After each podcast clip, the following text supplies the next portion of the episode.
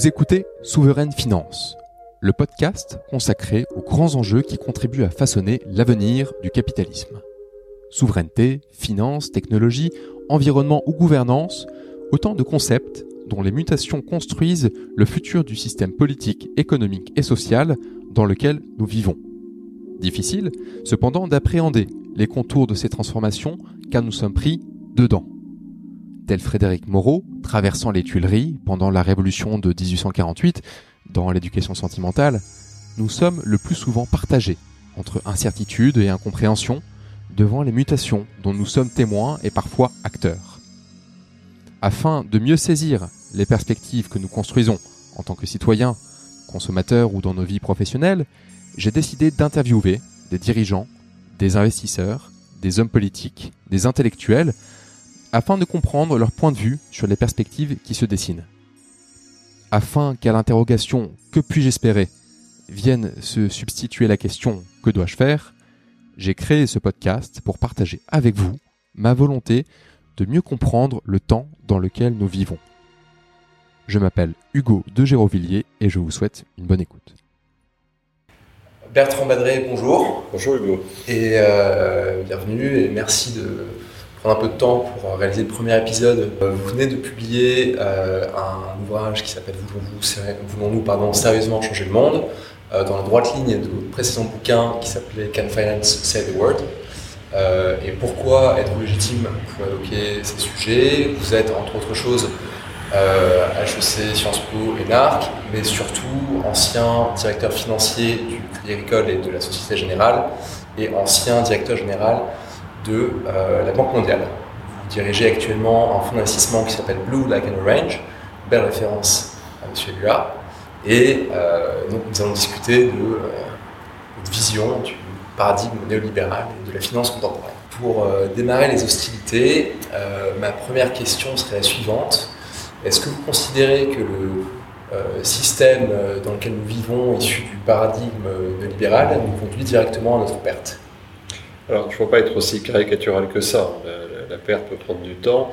ce que je crois, c'est que ce modèle a eu des vertus et, qu'il a délivré euh, un certain nombre des promesses qui étaient faites à l'origine, notamment par l'ouverture du monde, libération d'un certain nombre de mouvements financiers, le déploiement du commerce, etc. Et ça a contribué à tirer une bonne partie du monde de la pauvreté. Donc il ne faut pas passer, c'est pas on passe d'un monde tout noir à un monde tout blanc, d'un monde tout blanc à un monde tout noir. Euh, simplement, ce modèle a montré ses limites dans la crise financière il y a une dizaine d'années, notamment euh, la faiblesse de la réglementation, la faiblesse de la supervision, euh, on s'aperçoit qu'en parallèle de ces mouvements, s'est fait jour une promesse d'un développement plus durable. Euh, c'est intéressant de voir que parallèlement au déploiement du modèle du consensus de Washington, on avait aussi l'apparition de ce qu'on appelait le développement durable. Les différentes conférences, Rio, Kyoto, la plus célèbre pour les Français, Paris, ont mis le climat au cœur de notre agenda. Euh, petit à petit aussi, les tensions euh, sociales se sont imposées. Euh, elles ont pris l'espace politique presque à la gorge. On l'a vu avec le Brexit, on l'a vu avec le développement des populismes en Europe, on l'a vu avec l'élection de Trump aux États-Unis. Et donc on voit bien qu'il y a des tensions dans ce modèle que, le modèle ne sait pas résoudre. Donc dès là à dire qu'on va jusqu'à notre perte, je ne sais pas, je ne suis pas un prophète de malheur, ni un collapsologiste, ni le docteur Philippillus de Tintin, une autre référence de l'orange bleu. Euh, mais en tout cas, c'est un modèle qui ne répond pas au cahier des charges que nous nous sommes pourtant collectivement donnés il y a cinq ans, euh, en nous engageant, tous les États de la planète, les États-Unis y compris, euh, sur les objectifs de développement durable. D'accord. D'accord. Et donc ces, objectifs de, développement durable, en fait, s'inscrivent dans une perspective globale dont vous parlez dans votre livre, du, bien commun de recherche du bien commun par la finance. Alors, le, bien commun, c'est une notion très occidentale. C'est compliqué. Je me suis retrouvé une fois dans une réunion au Vatican, euh, parmi tous les autres endroits du monde, on parlait de ce bien commun, et c'est vraiment quelque chose qui d'ailleurs résonne assez profondément avec une approche chrétienne des choses. Et il y avait des Chinois dans la salle, et euh, il y avait un vrai problème pour savoir comment traduisait bien commun en chinois. et euh, certains ont proposé l'équivalent chinois de l'harmonie. Donc on bien, il faut faire attention à ces concepts. donc l'idée, c'est derrière le concept de bien commun que j'avais mis en avant dans mon précédent livre, derrière l'idée d'harmonie, il y a aussi finalement la la relation entre notre planète, ses habitants et la manière de continuer à se développer harmonieusement dans les années qui viennent. Et, c'est ça les questions auxquelles on est confronté aujourd'hui. Il y a eu, un, d'une certaine manière, un réveil avec cette pandémie. Euh, alors des pandémies, c'est pas la première, hein, il y en a eu beaucoup. Euh, mais le fait qu'on soit tous retrouvés confinés à peu près partout sur la planète et, parfois au même moment fait qu'à ce moment-là, la boîte à idées s'est rouverte. On va parler du monde d'après, on va commencer à dire qu'est-ce, qui va se passer, qu'est-ce qui va se passer, qu'est-ce qui va se passer? Et, donc voilà, donc on est dans, dans, cette espèce de bouillonnement dont on ne sait pas très bien sur quoi il va déboucher à ce stade mais qu'il ne faut pas ignorer. Alors moi, c'est une des interrogations qui, m'a le plus euh, frappé dans votre, ouvrage, c'est le fait justement de viser cette harmonie, ce bien commun, cet intérêt général, on peut l'appeler de plusieurs façons. Euh, ce qui me frappe euh, dans cette quête que, que, vous vous êtes a priori donné en tant que, que financier, c'est que c'est quelque chose qui n'est pas modélisable. Euh, je relisais une citation de Hayek, euh, je ne sais pas si c'est une référence, une de vos favorites en tout cas, euh, mais qui disait, en, gros, le planisme régalien, c'est un, truc de doux rêveur, parce que ça supposerait, je cite, un code éthique complet où toutes les valeurs humaines sont mises à leur place légitime dans la route de la servitude. Moi, ce qui, me, la, question que je me pose, c'est on peut modéliser certaines choses, on peut modéliser un TRI, un plan d'affaires, des perspectives de croissance, de décroissance, et ainsi de suite. Mais comment euh, est-ce qu'on calcule euh, ce qui est bien? Comment est-ce qu'on l'intègre euh, financièrement dans un modèle de, développement? Non, alors d'abord, vous avez raison de dire qu'on modélise. Donc déjà, tout ce qu'on fait, c'est des raccourcis. Donc on prend, on prend déjà des hypothèses. et donc évidemment, je ne suis pas en, train d'imaginer le, le Gosplan 3.0 où euh, dans, un grand élan, on saurait, euh, on saurait en rentrant une carte perforée d'un côté, ressortir avec le bien commun de l'autre. Euh, ça ne marche pas comme ça. de même que je crois profondément à l'économie de marché. Je ne suis pas du tout dans, une vision planiste ou modélisatrice. En revanche, je crois que l'économie de marché, elle obéit à des stimulus, elle obéit à des contraintes, et que c'est bien ces stimulus et ces contraintes sur lesquelles il faut jouer aujourd'hui. L'économie de marché, aujourd'hui, elle fonctionne selon le principe posé notamment par Friedman, mais qui était très aligné avec Hayek de ce point de vue-là, euh, de la maximisation du profit. C'est une version extrêmement puissante. Alors, euh, après, ce, dans quoi on n'est pas rentré, c'est que veut dire optimisation et que veut dire profit. Et on a pris une version assez basique du profit, une version très capitalistique pour le coup au sens financier du terme, où le profit, c'est le profit que l'on fait sur le capital financier. La question, c'est, c'est un travail qui a déjà été commencé, d'ailleurs beaucoup de gens y réfléchissent, est-ce que c'est la seule version du profit qui existe et, comment ce profit se justifie dans la durée s'il vient mettre à mal d'autres formes de capital, comme le capital naturel, le capital social, le capital humain, enfin toute une série de ressources qui font que euh, le capital financier tout seul, euh, bah, il finit par mourir de sa belle mort. S'il n'y a pas une société dans laquelle les gens sont épanouis, s'il n'y a plus de planète, s'il fait trop chaud, s'il n'y a plus de biodiversité, on a un petit problème. Donc comment est-ce qu'on rend compatible cette idée de, maximisation du profit sous contrainte avec l'idée qu'il y a besoin de racines, d'humus autour de tout ça? Et, je ne dis pas que j'ai la solution euh, en coup de baguette magique, mais je pense que c'est les travaux académiques qui sont d'ailleurs commencés depuis un certain nombre d'années qui vont se poursuivre. Il n'y a pas une variable bien commun qu'on rentre euh, dans la case H18 du modèle Excel, euh, mais il y a la prise en compte d'un certain nombre de données qui contribuent à ce bien commun, cette harmonie. Alors on peut parler du prix du carbone aujourd'hui, c'est un vrai débat. Euh, on réfléchit beaucoup aujourd'hui à ce qu'on appellerait le prix de la nature ou la biodiversité. Euh, peut-être demain le prix du bien-être. Il y a toute une série de choses qu'on peut rentrer. L'idée n'est pas de se transformer en ayatollah du bien commun. Je sais, encore une fois, je, mm. Je veux dire, on le définit quand on perd le bien commun. Quand il a disparu, on voit bien qu'il n'est plus là et on voit bien, pour prendre un exemple de, bien commun, en tout cas de, bien public mondial, qui est, qui est, une partie de ce bien commun, on voit bien quand des États comme les États-Unis font plus leur rôle, ben le, on voit ce qui manque. On ne savait pas très bien le définir avant, mais alors quand il n'est plus là, on voit très bien ce qui manque. Mm. Et, donc voilà, l'idée c'est de, réenraciner l'économie, d'inscrire le profit euh, dans la durée qu'une fonction d'utilité, qui ne soit pas autoréférencé. Le profit n'est pas lui-même sa propre fin, il ne peut pas l'être ça, je, partage euh, votre point de vue évidemment, mais c'est des questions euh, moi qui sont politiques ou de forte raison philosophiques. En revanche, comment est-ce que vous justifiez auprès d'actionnaires, parce que vous parlez donc, dans votre ouvrage toujours du fait qu'on est une société de capitalisme actionnarial, comment est-ce que vous justifiez pour les actionnaires un potentiel trade-off entre des profits et un souverain bien, de nouveau une harmonie, qui est moins quantifiable et qui, de leur point de vue, va à l'encontre de leurs objectifs ou de leurs intérêts. C'est vous qui dites qu'il est moins quantifiable de leur point de vue. D'accord. Vous dites qu'il est moins quantifiable, c'est parce que depuis 30 ou 40 ans, et moi le premier, on a été éduqué à rentrer dans ces modèles. moi, j'ai fait du tableur Excel, etc. Mm. Et donc, on, a été d'une certaine manière, je veux dire que c'est un lavage de cerveau, il ne faut pas exagérer, on a été formé à ne regarder le profit que sous cette forme, à ne regarder un business plan que sous cette forme, à ne regarder un TRI que sous cette forme. Mais c'est ça, avant, avant ça, il y avait d'autres modèles. Quand vous regardez deux grandes entreprises américaines euh, très connues, Mars et Johnson Johnson, euh, quand elles ont été créées, mettaient dans leur charte, euh, nous travaillons pour nos employés, pour nos fournisseurs, pour nos clients, pour les sociétés dans lesquelles au sens communities dans lesquels on opère, et pour nos actionnaires. C'est pas écrit de toute éternité qu'il n'y a que l'actionnaire. C'est quelque chose qui, qui, existe, qui est historiquement daté.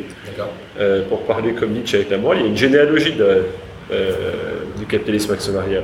Il y a un début, il y a une apogée, et il y a une transition. J'espère qu'on est dans cette transition, j'en suis pas sûr.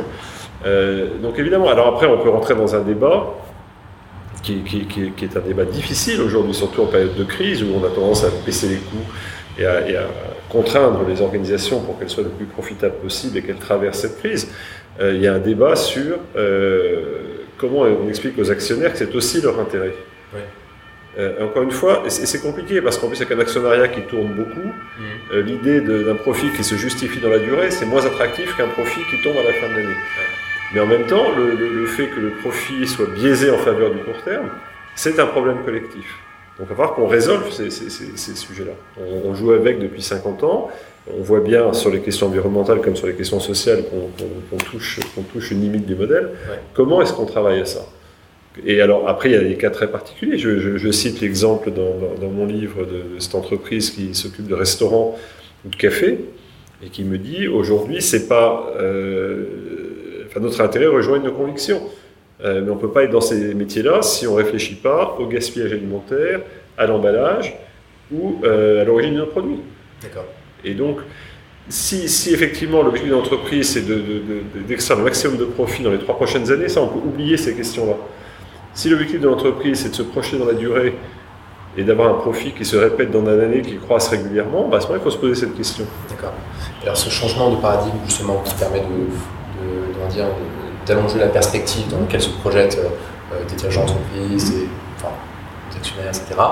Euh, de trois points de vue, comment est-ce que ça marche? Donc, Techniquement, euh, concrètement, quels instruments on peut. Alors, vous en citez quelques-uns comme le fait de presser le carbone, de changer les normes comptables, etc. Mais techniquement, comment est-ce qu'on le met en place? Politiquement, qui a l'autorité pour, pour quel pouvoir et la légitimité pour le faire Et enfin, économiquement, comment vous justifiez auprès de, disons, d'entreprises qui ne sont pas forcément, euh, euh, comment dire, euh, séduites immédiatement par ce modèle? Moi, je ne sais pas ce que c'est qu'une entreprise qui est du tout pas. Une entreprise, c'est un dirigeant, c'est une gouvernance, c'est un collaborateur. Non, mais c'est important parce que c'est un corps social. Je veux dire, donc il faut, faut, aussi remettre ça en perspective. Euh, il faut, d'une certaine manière, il faut, faire ce que Friedman et Hayek ont extrêmement bien fait euh, au chapitre précédent. Ils ont pendant plusieurs années, par leurs écrits, euh, socialisé leur thème avec un, certain succès. Et honnêtement, je, leur rends hommage. Ils ont, apporté euh, au débat sur le capitalisme un certain nombre de bonnes idées. Ils ont mis un certain nombre de choses sur les rails. Après, on a touché certaines limites, peut-être parce qu'une partie de leur modèle a été dévoyée d'ailleurs par, par, par, un système financier qui s'est emballé. Je pense que l'histoire de tout ça va être fait par des, dizaines de thèses qui sont écrites dans, les années qui viennent. Et donc aujourd'hui, c'est exactement le même type de travail qu'il faut faire. Friedman le disait lui-même, quand d'une certaine manière, son, appareil était prêt quand l'appareil précédent est tombé en panne. Nous, euh, l'appareil Friedmanien est en train de tomber en panne, on n'est pas encore vraiment prêt pour, la suite. Donc il y a un travail d'acculturation euh, qui, qui, passe par notre conversation aujourd'hui, par ces livres, par beaucoup de gens qui écrivent. Moi, je suis très frappé de voir dans la littérature, y compris académique, beaucoup de livres sur ces questions.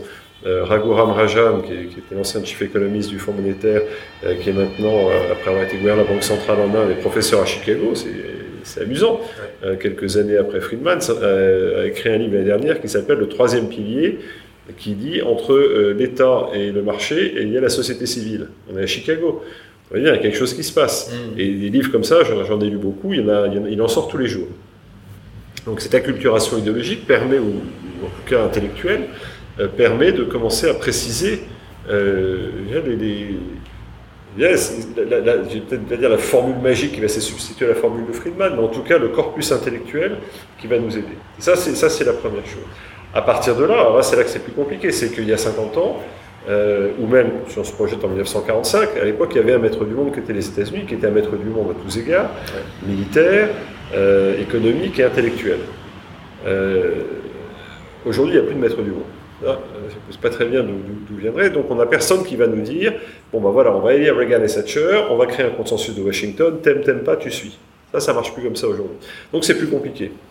Et c'est là que j'ai pas forcément la bonne réponse. On pourrait imaginer, dans, souvent les gens ah bah oui, il y, a le Fonds monétaire, la Banque mondiale, les Nations unies. Ouais, mais l'influence de l'organisation est beaucoup plus faible aujourd'hui, en partie du fait que leurs actionnaires ou leurs membres sont, divisés. Et, donc, je pense qu'il y a deux choses. Un, l'Europe euh, et la France en Europe ont un rôle particulier. Je pense qu'on a, on a cette capacité à avoir du soft power, à gérer des normes, à les proposer. Alors parfois on est un peu compliqué, mais ça fait partie de notre ADN. Donc je pense qu'on a un vrai rôle. On représente encore une part significative de l'économie mondiale, du commerce mondial, de l'épargne mondiale. Donc on peut, euh, sans, être gêné, imposer notre vision. Et puis après, on, est suffisamment gros sur le marché pour que les gens prennent, tiennent compte de cette, de cette vision. Ça, c'est important. Et puis, il y a un, peu partout, le rôle, le rôle des individus. Euh, alors là aussi, ça fait un peu basis, c'est super, tu vois que le consommateur va changer de monde. Bah oui, comme je vous disais, l'exemple d'une entreprise qui fait des restaurants, euh, bah pour servir son marché, les gens disent bah si, si je ne traite pas cette question du gaspillage alimentaire, encore une fois, ou cette question de l'emballage de mes aliments, ou de produits que je mets en vente, bah, je vais perdre des clients. Donc c'est vrai qu'aujourd'hui, le, pouvoir individuel et collectif des consommateurs, le pouvoir individuel et collectif des investisseurs, le pouvoir individuel et collectif de ceux qui travaillent dans les entreprises, comme salariés ou comme chefs d'entreprise, a une capacité à faire bouger des lignes. Alors c'est sûr que dans l'imaginaire français, on préfère euh, euh, la nuit du 4 août, alors on abolit tout, puis on passe à autre chose.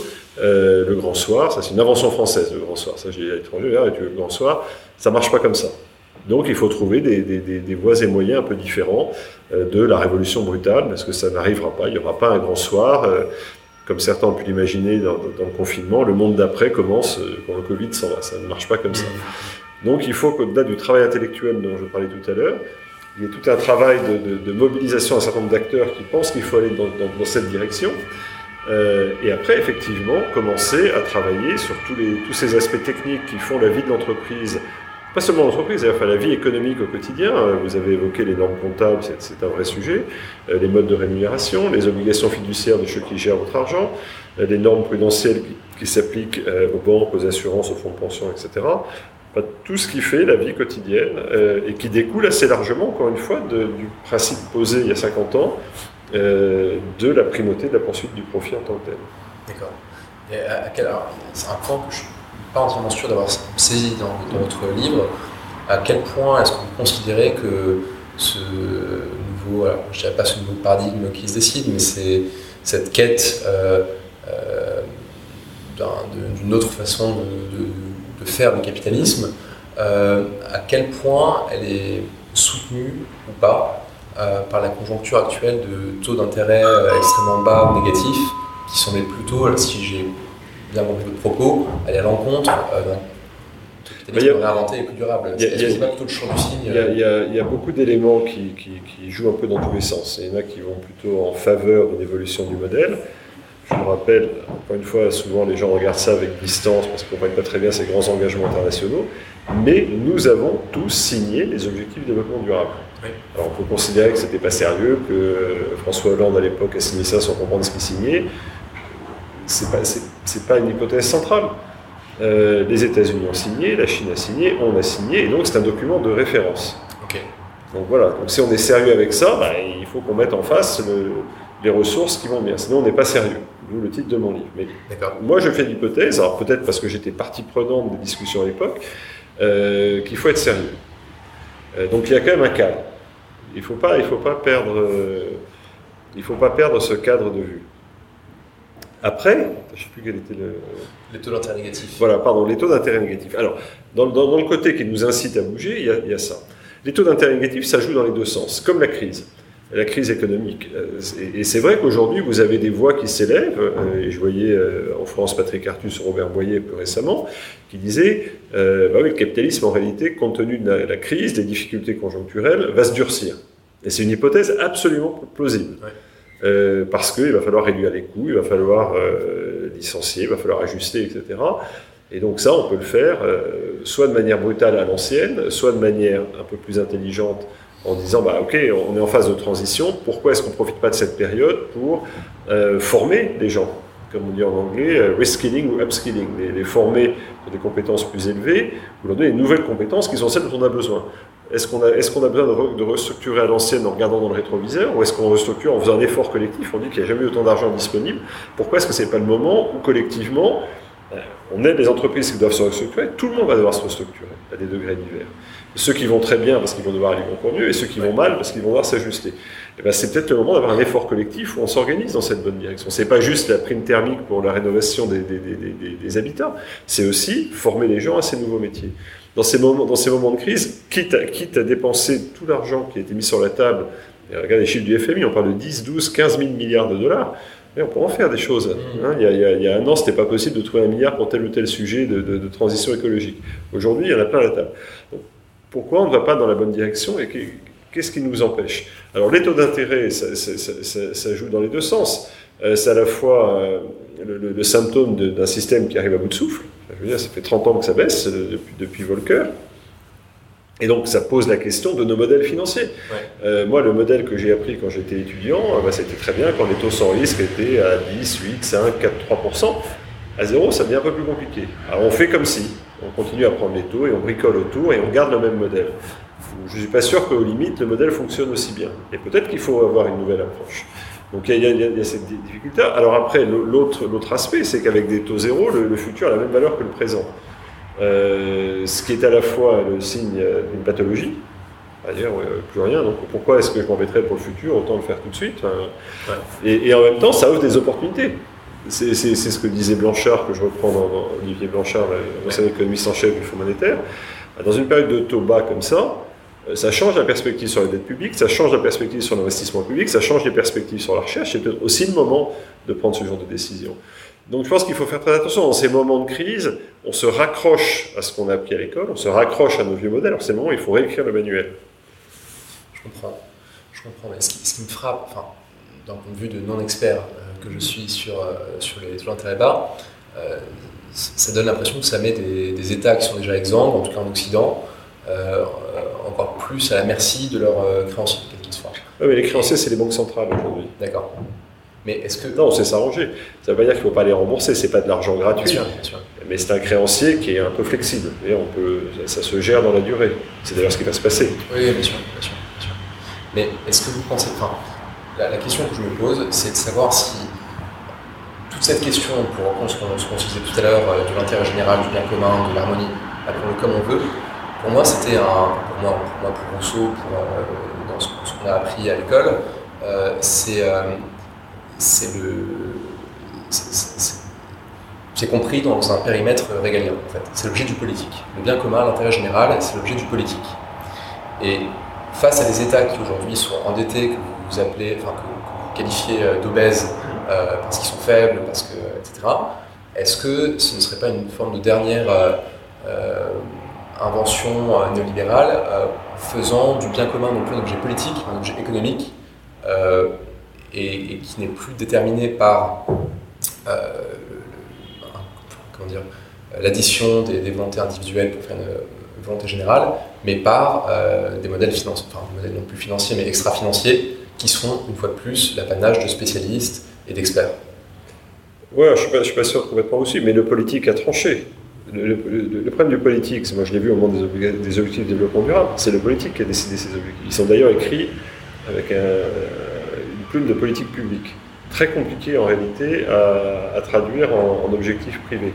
Simplement, ce qu'on n'a pas fait à l'époque, c'est de définir le cadre économique qui allait porter ces objectifs. Donc le politique a fait son boulot, maintenant il faut derrière mettre en place la machine. C'est ça l'enjeu aujourd'hui. La, la, feuille de route, on l'a on, l'a, encore une fois, on l'a agréé. Je, pars toujours de ce principe. Après, on va dire, tu as peut-être tort, et en fait, c'était n'importe quoi, et ce papier, tout le monde s'en fout. pour l'instant, il est toujours là. Et les accords de Paris sur le climat, ils sont toujours là. Les États-Unis vont peut-être sortir, pas sortir si Biden est élu. Et donc, comment est-ce qu'on se met, euh, comment est-ce qu'on se met euh, sur ce chemin-là? Euh, je, je, ne retire pas c'est une, une, vision, encore une fois, très occidentale des choses. Je ne retire pas euh, aux politiques le, le, le, soin de, de, se mettre d'accord sur le droit commun, encore qu'on a, a laissé quelques coups de canif dans le contrat. Euh, que quelqu'un comme Bill Gates ou d'autres, euh, parce qu'ils sont devenus très riches, puissent contribuer à leur propre définition du bien commun, c'est un petit sujet par, qui est probablement pour moi encore plus compliqué que celui que vous venez de, de donner. Pour moi, la finance, elle doit être servante. Et donc, comment est-ce qu'on met en place les outils qui nous permettent d'aller dans la direction des objectifs qu'on s'est donnés? Après, si on change d'objectif, on peut changer les finances. Mais pour l'instant, on a un chiasme entre les objectifs qu'on s'est donnés et la structure financière publique et privée qui est la nôtre. Ça, ça ne va pas naturellement dans la même direction. Donc comment fait-on? Okay. vous, vous, évoquez à plusieurs reprises en, dans votre ouvrage euh, la question de la confiance, mm -hmm. euh, qu'il faut euh, recréer, entretenir, etc. Et vous la définissez, si je ne me trompe pas, comme une forme de capital également. À votre de votre point de vue, en France aujourd'hui, euh, quel est l'état de ce capital? Est-ce que euh, sa dernière grande manifestation n'a pas été en 2017 quand les gens ont voté Emmanuel Macron en, espérant une forme de renouveau Et est-ce que vous pensez que aujourd'hui, euh, des consommateurs, des citoyens, des acteurs euh, sociaux euh, peuvent encore considérer euh, spontanément que la finance peut rendre le monde meilleur? Alors voilà, la, la, la confiance, c'est quelque chose, euh, on sait tous ce que c'est. Moi, j'avais été très marqué par une lecture que j'avais faite quand j'avais une vingtaine d'années d'un livre d'Alain Perfit qui s'appelait La société de confiance et qui montrait, euh, au-delà des analyses de Weber et autres, que la confiance était finalement ce qui avait permis à l'Occident de décoller. Ouais. C'est au cœur de la démocratie, au cœur de l'économie de marché. Euh, si tous les matins, quand vous achetez votre baguette, vous vous demandez si le, le pain qu'on va vous donner est empoisonné, ça prend plus de temps. Ouais. Si vous êtes en revanche, vous avez confiance que votre boulanger, euh, au-delà de, de, la maladie d'Adam Smith, c'est son, son intérêt, mais n'est pas un voyou qui va. Ça vous simplifie la vie. C'est vrai pour la baguette, c'est vrai pour vous prenez le métro. Enfin, vous ne doutez pas de tout. Oui, bien sûr. Bien sûr. Non, mais bien sûr, bien sûr. Mais regardez les théories complotistes, on commence à douter de tout. Ouais. Non, non, enfin, c'est ça qui est, ça qui est en jeu aujourd'hui. Et, et euh, et, et, cette confiance, il y a toujours une partie de la population qui doute. Euh, mais c'est vrai que de, depuis une vingtaine d'années, euh, avec. Moi j'ai vécu aux États-Unis, le World Trade Center, avec des gens qui continuent à dire que ça ne s'est pas passé. Enfin, on est quand même dans une drôle de planète. La, guerre, la guerre au Moyen-Orient, la crise financière. Alors là, la confiance, il n'y a, pas de mesure de la confiance comme une mesure de l'électricité. Il n'y a pas de, de, de watts, d'ohm ou de je ne sais quoi pour mesurer la confiance. Mais on voit bien euh, alors, on essaie de prendre des indices, des sondages. On dit la confiance des consommateurs, la confiance des chefs de PME, l'indice de confiance du Michigan. Il y a plein d'indices partout sur la planète. Donc, on a des proxys pour mesurer cette confiance. On voit que ça monte, que ça descend. Mais on voit fondamentalement que les, les, chocs auxquels on a été soumis ces dernières années, notamment dans les pays occidentaux. Après, les sujets sont différents. Vous allez en Chine, vous n'avez pas du tout les mêmes problèmes. Mais dans des économies, dans des pays comme la France ou les États-Unis, le degré de confiance dans le système, dans les institutions, dans les élites a baissé. On ne peut pas le quantifier, et on voit bien que tout est plus compliqué. Et, c'est pour ça que ça rend d'ailleurs la, sortie de, crise plus difficile. Une fois bien les débats qu'il y a aujourd'hui, on met un énorme plan de relance sur la table, et la question c'est de savoir est-ce que ce plan de relance va, aller gonfler les livrets d'épargne des Français, ou est-ce qu'il va s'investir? Keynes, ça va appeler ça les esprits animaux, on y est. Si les esprits animaux n'ont pas confiance, il ne se passe rien. Et, c'est l'expression que j'avais employée devant mes équipes au Crédit Agricole il y a 12 ans. Je leur avais dit, euh, voilà, on perd de l'argent, on perd des fonds propres, ça c'est clair, mais le plus gros capital qu'on perd, c'est la confiance, parce que ça, ça se dissipe très rapidement. Et c'est vrai que la crise financière, c'est l'exemple que je prends toujours, il est très français, mais pour l'avoir testé partout sur la planète, il marche partout. Euh, en juillet-août 2008 en France, euh, le débat, c'est le revenu de solidarité active, Martin Hirsch. Et euh, on réfléchit de savoir si on fait dans une région, plusieurs régions sur toute la France, etc. Et en gros, est-ce que ça va nous coûter 200, 300, 500 ou 700 millions d'euros? Juillet-août 2008. Arrive la faillite de Lehman Brothers le 15 septembre, le plan français euh, pour faire face à la crise, où on annonce plus de 400 milliards d'euros. Alors, non, les, techniciens dont je suis vous diront c'est pas la même chose, c'est des garanties, c'est du recapitalisation, et l'État va gagner de l'argent. Ce qui est vrai, l'État a gagné de l'argent dans la crise. Euh, simplement, moi j'avais beaucoup... Euh, peu partout en France à ce moment-là avec le Crédit Agricole. les gens me disaient attendez, on a mis un milliard, on n'a pas réussi à trouver un milliard pour les plus pauvres, euh, et là, en deux semaines, on trouve 400 milliards pour les banques, dans l'esprit des gens, les riches et les puissants. Et donc là, il y a quelque chose qui s'est déchiré. Et, ça, ça marche. Ben, c'est pareil aux États-Unis. Les gens disent on a, on a sauvé Wall Street, what's in it for? Qu'est-ce qu'il y a? Et, derrière, vous avez eu la somme des Wikileaks, des Panama Papers, du Dieselgate. Enfin, en gros, on a l'impression qu'on nous ment tout le temps. C'est pas donc c'est compliqué après de dire aux gens, mais si, si, il faut y croire, regardez, ça marche, etc. Et, donc cette confiance, euh, alors ça joue beaucoup euh, dans, la sphère économique, ça joue aussi dans la sphère scientifique. On est dans une période où on, fait quelque chose d'absolument extraordinaire et sans précédent. Toute la planète travaille sur un vaccin contre le Covid. Formidable. Et on va y arriver dans des délais qui n'ont jamais été vus. Et on va probablement y arriver. Ça va être compliqué, etc. Ça prendra peut-être deux ans, le 18 mois espérés, je ne sais pas, mais on va y arriver. Et vous avez, dans la plupart des pays, une proportion très importante de gens qui ne veulent pas se faire vacciner, parce qu'ils n'ont pas confiance. Donc on voit bien que cette confiance, c'est un ingrédient qui manque. Et vous parlez de l'élection d'Emmanuel Macron. Euh, rappelez-vous qu'au premier tour, si vous faites la somme de tous les gens qui étaient plus dans des partis dits populistes ou, inquiets, c'était la moitié, 49%. Donc c'est voilà, c'est pas nouveau. Et aux États-Unis, bon an, mal an, euh, le président Trump qui incarne cette partie un peu de défiance vis-à-vis du système, bah, même aujourd'hui, alors qu'il baisse encore, il y a quand même plus de 40% des Américains qui le soutiennent et 20% des Américains qui accordent du crédit aux théories complotistes de QAnon. Donc on est dans un monde où effectivement la confiance est, euh, j'ai dit dans un article récent, c'est en réalité l'ingrédient qui, devrait valoir le plus sur les marchés. Si on pouvait acheter la confiance à terme, je pense que ça vaudrait très cher effectivement. c'est un, ingrédient qui peut être assez facilement, je pense, mis à mal par, euh, par les nouveaux, euh, par, les euh, par les réseaux sociaux et les outils technologiques dont on dispose, et qui ont plutôt tendance à, je crois que le chiffre, c'est qu'une fausse nouvelle sur Twitter se diffuse six fois plus vite ou sept fois plus vite qu'un fait qui est exact. Et que, oui, et, tout cet environnement entretient un rapport extrêmement compliqué à, la vérité, même au sens scientifique ou économique. bien sûr. Et c'est bien très très compliqué d'expliquer à une partie de la population, bah, c'est quand même mieux de faire ça que de faire ça. Et bien, mais attends, c'est une opinion. Non, c'est pas une opinion, c'est un fait. Ah ben non, mais je crois pas. Mmh, je comprends, Ok. Ok. Écoutez, euh, Bertrand Madeleine, merci beaucoup pour euh, votre temps, pour ces échanges. Euh, C'était un plaisir de lancer ce podcast avec vous. Longue vie à votre podcast. Merci. merci beaucoup. Merci. C'est la fin de cet épisode. J'espère qu'il vous aura plu. Vous pouvez poursuivre le débat en ligne en suivant nos pages sur euh, LinkedIn, Facebook, Instagram ou Twitter. Et n'hésitez pas à vous abonner à Souveraine Finance sur votre plateforme de podcast préférée. À bientôt!